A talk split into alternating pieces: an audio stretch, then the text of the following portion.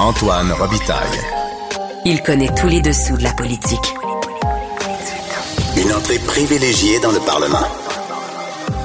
Là-haut sur la colline. Antoine Robitaille. Excellent jeudi à tous. Aujourd'hui à l'émission avec Geneviève Lajoie et Patrick Belrose du bureau parlementaire. On revient sur 2023, mais surtout on essaie d'imaginer ce que nous réserve 2024 en politique québécoise. Mais d'abord, mais d'abord, c'est l'heure de notre rencontre, notre ultime rencontre, les voix de la voix. Émotionnel ou rationnel? En accord ou à l'opposé? Par ici, les brasseurs d'opinion et de vision.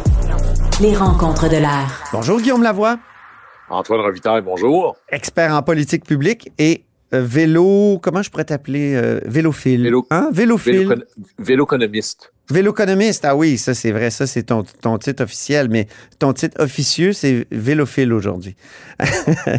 Donc, les négociations en éducation, euh, tu trouves que c'est du grand n'importe quoi. Explique-nous pourquoi. Ben, et là, franchement, là, je- euh, il y, a- il y a plein de manières d'arriver à du grand n'importe quoi, mais prenons la sortie du premier ministre Legault, qui est assez extraordinaire, comme dirait Sol, parce qu'en gros, la victime là-dedans, là, à part les Québécois et tous les enfants, c'est Sonia Lebel.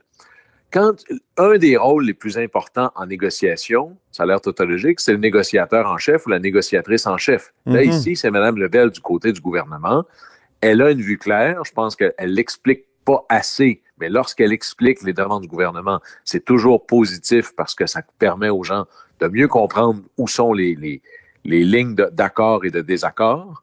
Et là, on imagine qu'elle a probablement dit au premier ministre et à l'entourage, ben, ben, on a eu une bonne journée, où ça avance.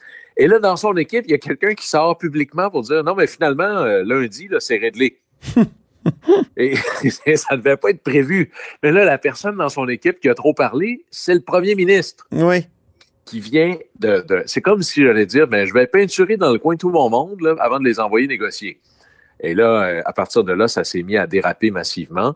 La première chose que l'on veut quand on mène une équipe dans une égo, c'est qu'il y a un seul porte-parole.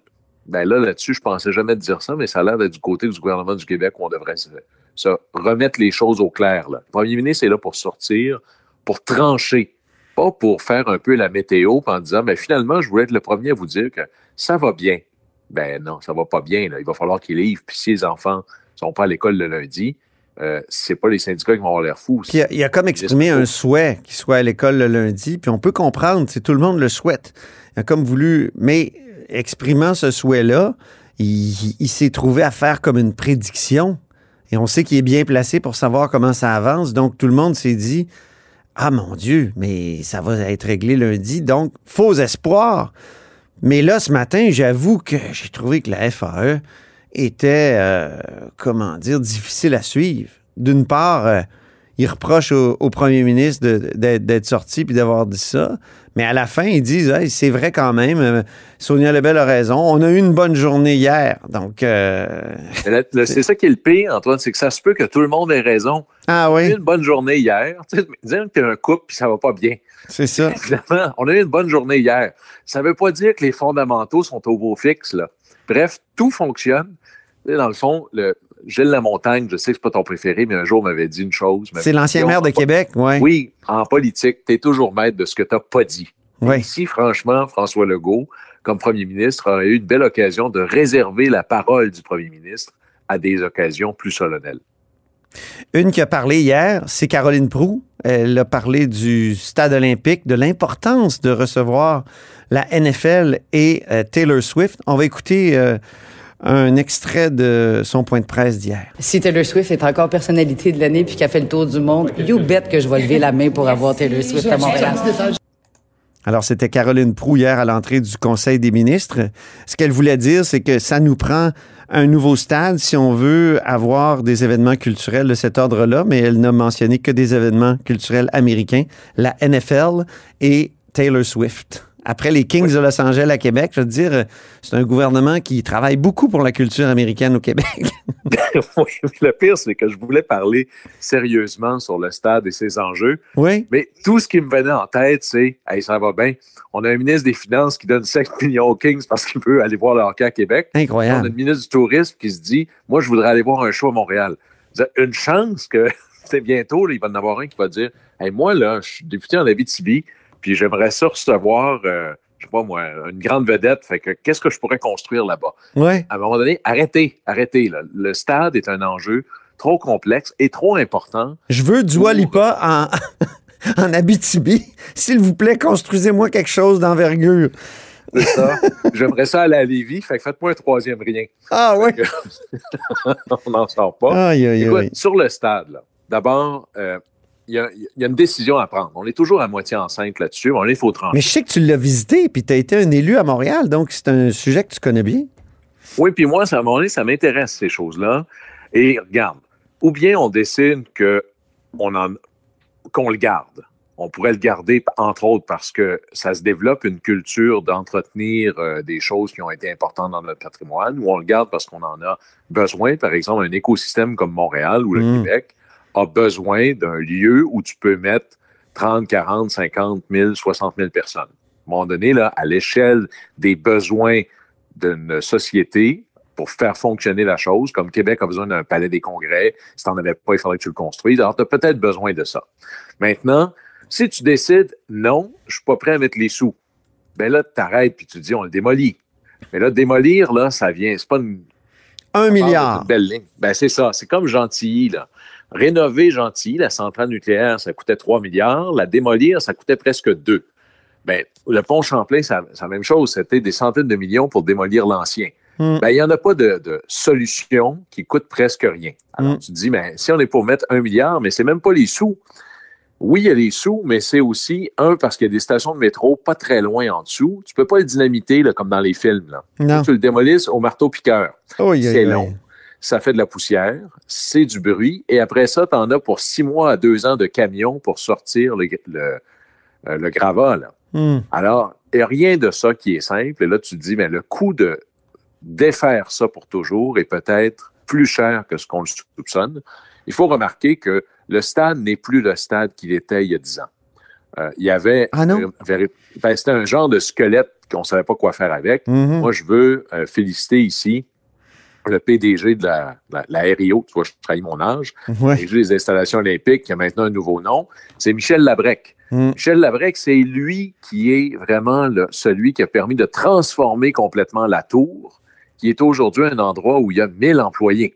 Entre autres, c'est Desjardins qui a loué euh, l'intérieur. Donc, on a revitalisé l'infrastructure d'une manière insoupçonnée Ouais. même par son concepteur original, parce qu'il y avait tout un truc de câble à l'intérieur. On a sorti tout ça.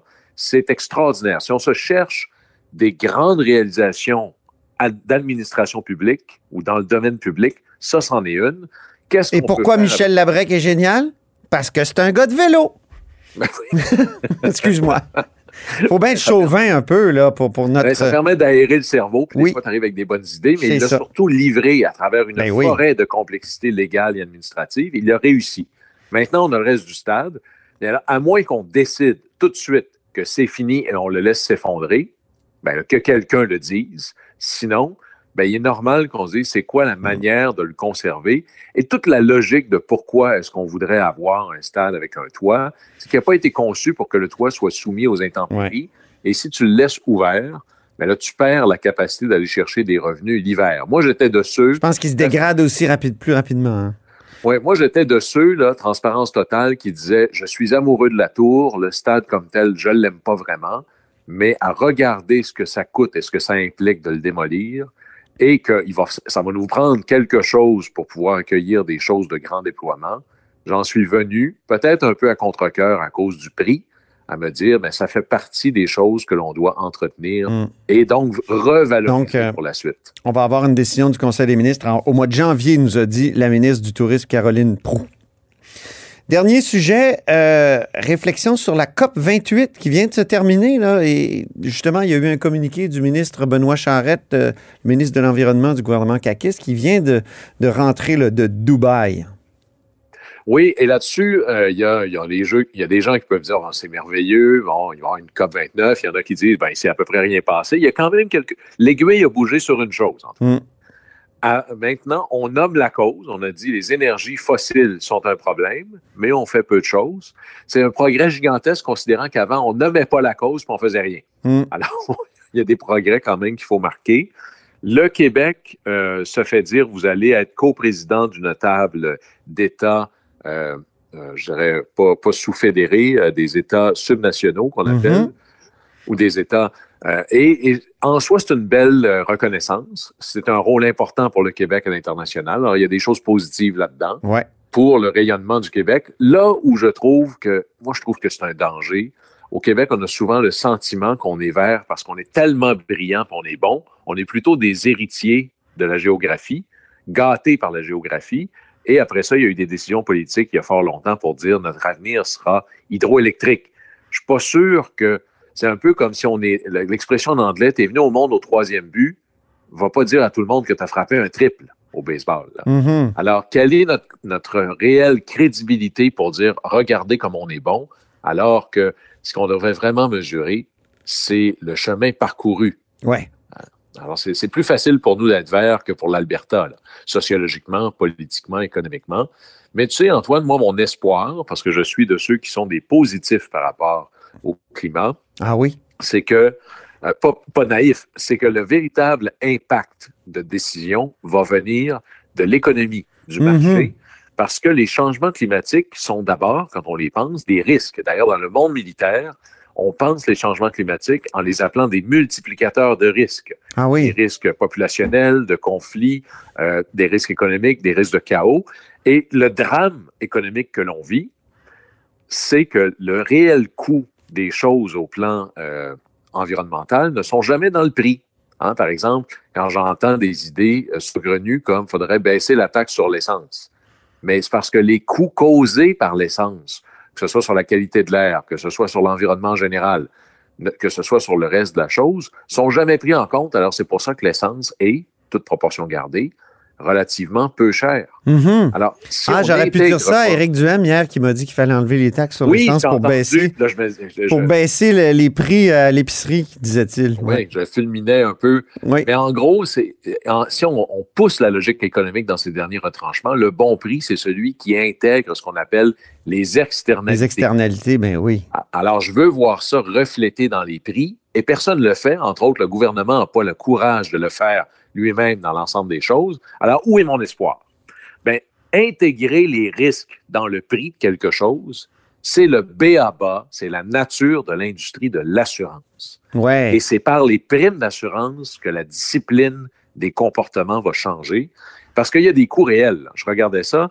Antoine, en 2017, l'ouragan Harvey, là, qui avait passé par-dessus le Texas, là, puis qui avait démoli plein de choses, ça a coûté 125 milliards de dollars. Hmm. Les feux en Australie, c'est presque 5 milliards de dommages.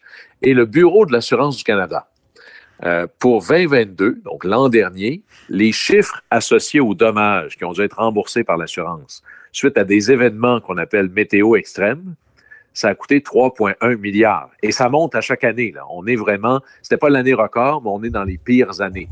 Alors, et pour moi, le signal des signaux, Hmm. Swiss Re, qui est une compagnie d'assurance qui assure des compagnies d'assurance, eux ont dit les changements climatiques vont coûter à l'économie mondiale en 2050, donc dans une génération, 23 trillions de dollars. Alors, en gros, là, ça, c'est entre 10 et 14% de l'économie mondiale. Alors, de plus en plus, les compagnies d'assurance commencent à prendre ça en compte et ils vont le faire de deux manières. Soit ils vont hausser les primes, c'est ce qu'on voit d'ailleurs. L'an dernier, les primes d'assurance au Canada, là, en moyenne, ont monté de 8,2% et de 12% en Nouvelle-Écosse, où en il y avait plein de tempêtes. Alors, soit ils haussent les primes ou ils vont cesser d'assurer certaines choses. Puis le géant de l'assurance français, AXA, lui a annoncé qu'il allait complètement retirer ses billes de tout ce qui touche le charbon de près ou de loin.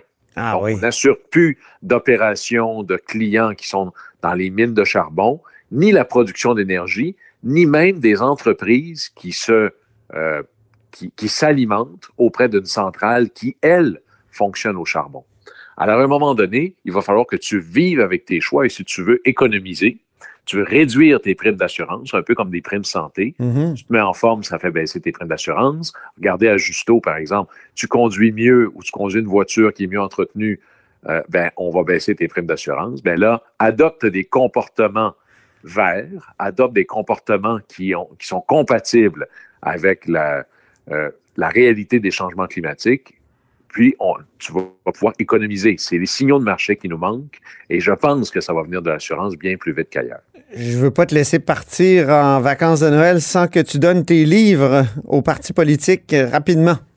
Oui, alors écoute, au Des Parti cadeaux, là. du Québec, je leur offre la trilogie autobiographique de Georges-Émile Lapalme. Ah oui, bonne idée. Lapalme, qui a été chef du Parti libéral dans les années 50. Lui, il a fait la- la- vraiment le- la vie dans la gravelle contre Duplessis à son summum, mais il a reconstruit le parti à partir de rien, et c'est lui le père de la Révolution tranquille. T'as vu d'ailleurs le documentaire qui s'intitule Mon père de la Révolution tranquille Oui, et son oui, fils. C'est formidable. Euh, Ouais. J'ai rencontré sa fille. J'avais fait des lectures dominicales sur, Oui. euh, parce qu'il s'est écrit magnifiquement. Sa fille m'a écrit, on est allé jaser. Un grand homme euh, qui n'a pas assez de place dans notre histoire. Mais si quelqu'un Mm. veut diriger le Parti libéral du Québec ne s'inspire pas de Georges-Émile Lapalme, je ne le prends pas au sérieux. Alors, Le PQ? un peu, là? Le PQ, euh, c'est une fable de La Fontaine. La laitière et le pot de lait. Oui. C'est d'ailleurs d'où vient le, le, euh, le- le nom de l'ancien dépanneur. Alors, c'est quelqu'un qui, c'est la petite fille Perrette qui s'en va porter son lait au marché. Mhm. Et pendant qu'elle marche, elle, elle voit déjà tout ce qu'elle va faire avec cet argent-là. Et à un moment donné, elle arrête de penser à faire attention à, à son pot de lait.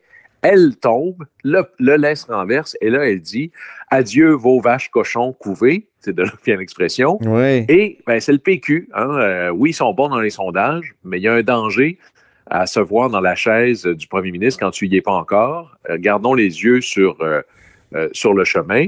Et tu sais, c'est comme à l'Église catholique Oui. romaine, quand il y a un concile, on dit qui entre pape euh, au, euh, au conclave en sort cardinal. Alors, être premier ministre dans sa tête avant l'élection, des fois, ça peut être dangereux. Québec solidaire. Mais là, j'allais dire un livre sur euh, le Saguenay-Lac-Saint-Jean. C'est un peu tordu. D'abord, évidemment, c'est la plus belle région au Québec, mais de voir qu'il y a autre chose. Hein? Alors, j'aurais envie de dire, j'aurais pu donner un atlas ou un truc, promenez-vous au Québec, 50 lieux à découvrir au Québec en dehors de Montréal. Peut-être que ça peut être un livre comme ça. La CAQ? Ah, écoute, j'avais une idée au début, c'était l'histoire de la boussole. Ah, c'est bon, ça. C'est absolument fascinant. Puis là, je me suis dit, non, ça marche pas. Parce que la boussole, c'est super bon. Mais c'est pas bon si tu sais pas où aller. C'est ça. Alors, un livre sur l'astronomie, hein, pour comprendre toute la logique de l'étoile polaire. ah et qu'est-ce que ça veut dire quand tu as quelque chose qui peut te guider? Après, tu as besoin d'une boussole. On termine par Éric Duhem et le Parti conservateur du Québec. Oui, c'est une des belles lectures dominicales que j'ai pu faire cette année. C'est l'histoire de quelqu'un que je connaissais très mal, Herbert Hoover, qu'on associe. Le vilain du, de la- du. FBI. Non, ça c'est J. Edgar Hoover. Ah, Herbert, ok. c'est lui qui était président Oui, c'est le président, c'est vrai. juste avant Roosevelt. Il a très mauvaise réputation dans l'histoire parce qu'on lui attribue tous les maux de, euh, la, de la dépression. Mais dans les faits, c'est pas ça du tout. Ça a été un très grand président. Et avant ça, un très grand humanitaire. On a dit de lui qu'il était l'homme, un des hommes les plus significatifs du 20e siècle, à qui on attribue d'avoir sauvé l'Europe parce qu'il était responsable du programme alimentaire d'aide. Et c'est de son, c'est sur son exemple qu'on a créé l'UNICEF. Mais il était un conservateur assumé, mais en même temps très préoccupé par les gens Mm. qui n'ont pas assez de sous, très préoccupé par des gens qui sont victimes et très préoccupé par l'environnement. Comme Mm. quoi, on peut être conservateur et avoir la main sur le cœur et les yeux sur le futur. Merci infiniment, Guillaume. Au plaisir. Et je te souhaite de, de bonnes vacances et aussi un joyeux Noël, une bonne année 2024. Joyeux Noël. Salut.